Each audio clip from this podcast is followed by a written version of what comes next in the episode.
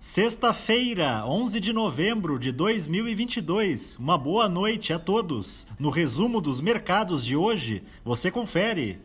O Ibovespa terminou o dia em alta de 2,26% aos 112.253 pontos, acompanhando o bom humor dos mercados internacionais, que puxaram as cotações, principalmente do petróleo e do minério de ferro. Contudo, na semana, a bolsa acumulou perda de 5%.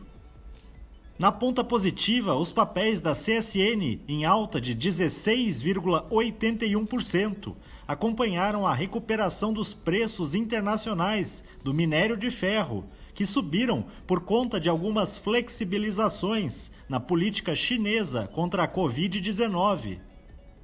Na ponta negativa, as ações da Magazine Luiza, em baixa de 13,07%, recuaram depois que a varejista registrou um prejuízo líquido ajustado de 167 milhões de reais no terceiro trimestre deste ano.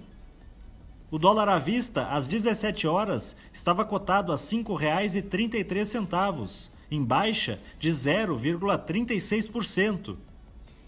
Já no exterior, as bolsas asiáticas fecharam em alta, com a informação de que a China reduziu o período de quarentena obrigatória para viajantes que entram no país, além de deixar de exigir dois testes negativos para entrar no país, sendo necessário apenas um. No Japão, o índice Nikkei teve alta de 2,98%. Na China, o índice Xangai Composto subiu 1,69%.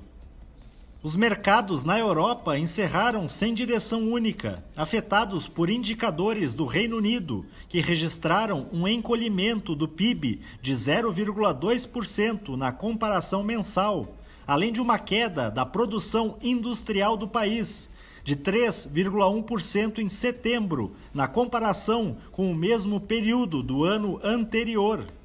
O índice Eurostock 600 teve ganho de 0,14%.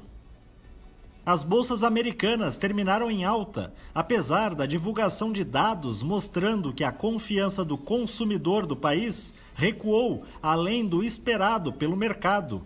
O Dow Jones subiu 0,10%. O Nasdaq teve alta de 1,88% e o S&P 500 avançou 0,92%. Somos do time de estratégia de investimentos do Banco do Brasil e diariamente estaremos aqui para passar o resumo dos mercados. Uma ótima noite a todos.